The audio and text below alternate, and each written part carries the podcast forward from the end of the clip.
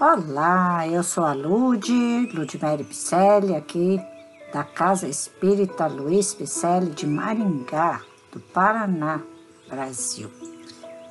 Estamos fazendo a leitura do livro A Caminho da Luz, que constam mensagens ditadas pelo Espírito Emmanuel e que foram psicografadas por Francisco Cândido Xavier. Estamos estudando o capítulo 14, a edificação cristã.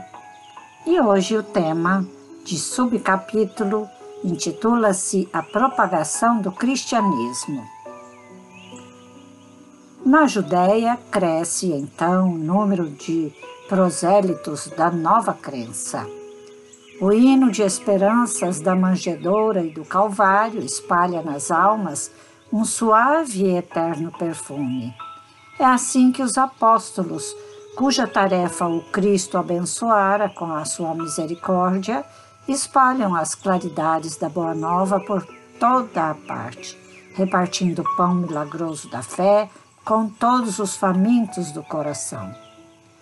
A doutrina do crucificado propaga-se com a rapidez do relâmpago. Fala-se dela tanto em Roma como nas Gálias e no norte da África. Surgem os advogados e os detratores. Os prosélitos mais eminentes buscam doutrinar, disseminando as ideias e as interpretações. As primeiras igrejas surgem ao pé de cada apóstolo ou de cada discípulo mais destacado estudioso. A centralização e a unidade do Império Romano facilitaram o deslocamento dos novos missionários que podiam levar a palavra de fé ao mais obscuro recanto do globo, sem as exigências e os obstáculos das fronteiras. Doutrina alguma alcançara no mundo semelhante posição em face da preferência das massas. É que o Divino Mestre selara com exemplos as palavras de suas lições imorredoras.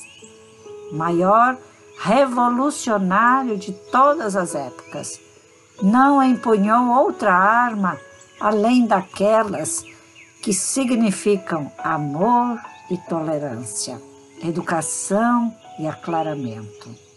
Condenou todas as hipocrisias, insurgiu-se contra todas as violências oficializadas, ensinando simultaneamente aos discípulos o amor incondicional à ordem, ao trabalho e à paz construtiva.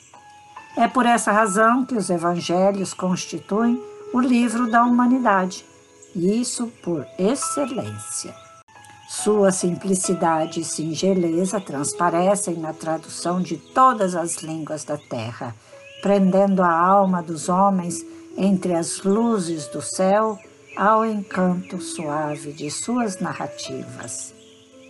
Este livro é ótimo, hein?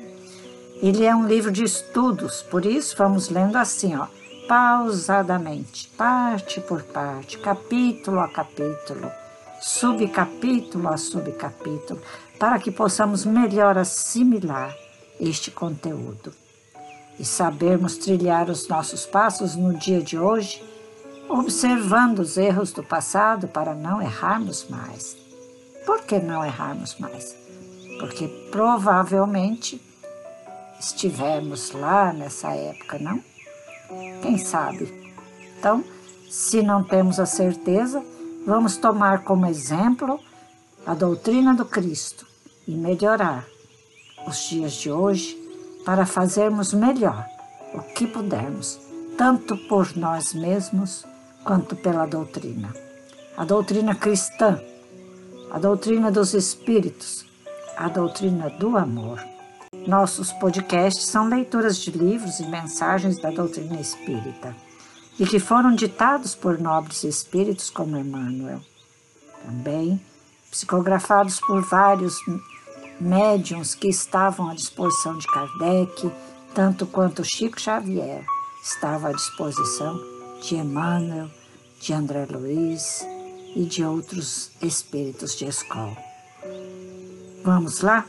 Acesse nosso site www.celpifempicele.com.br. Te aguardo para o próximo estudo logo mais. Assim seja.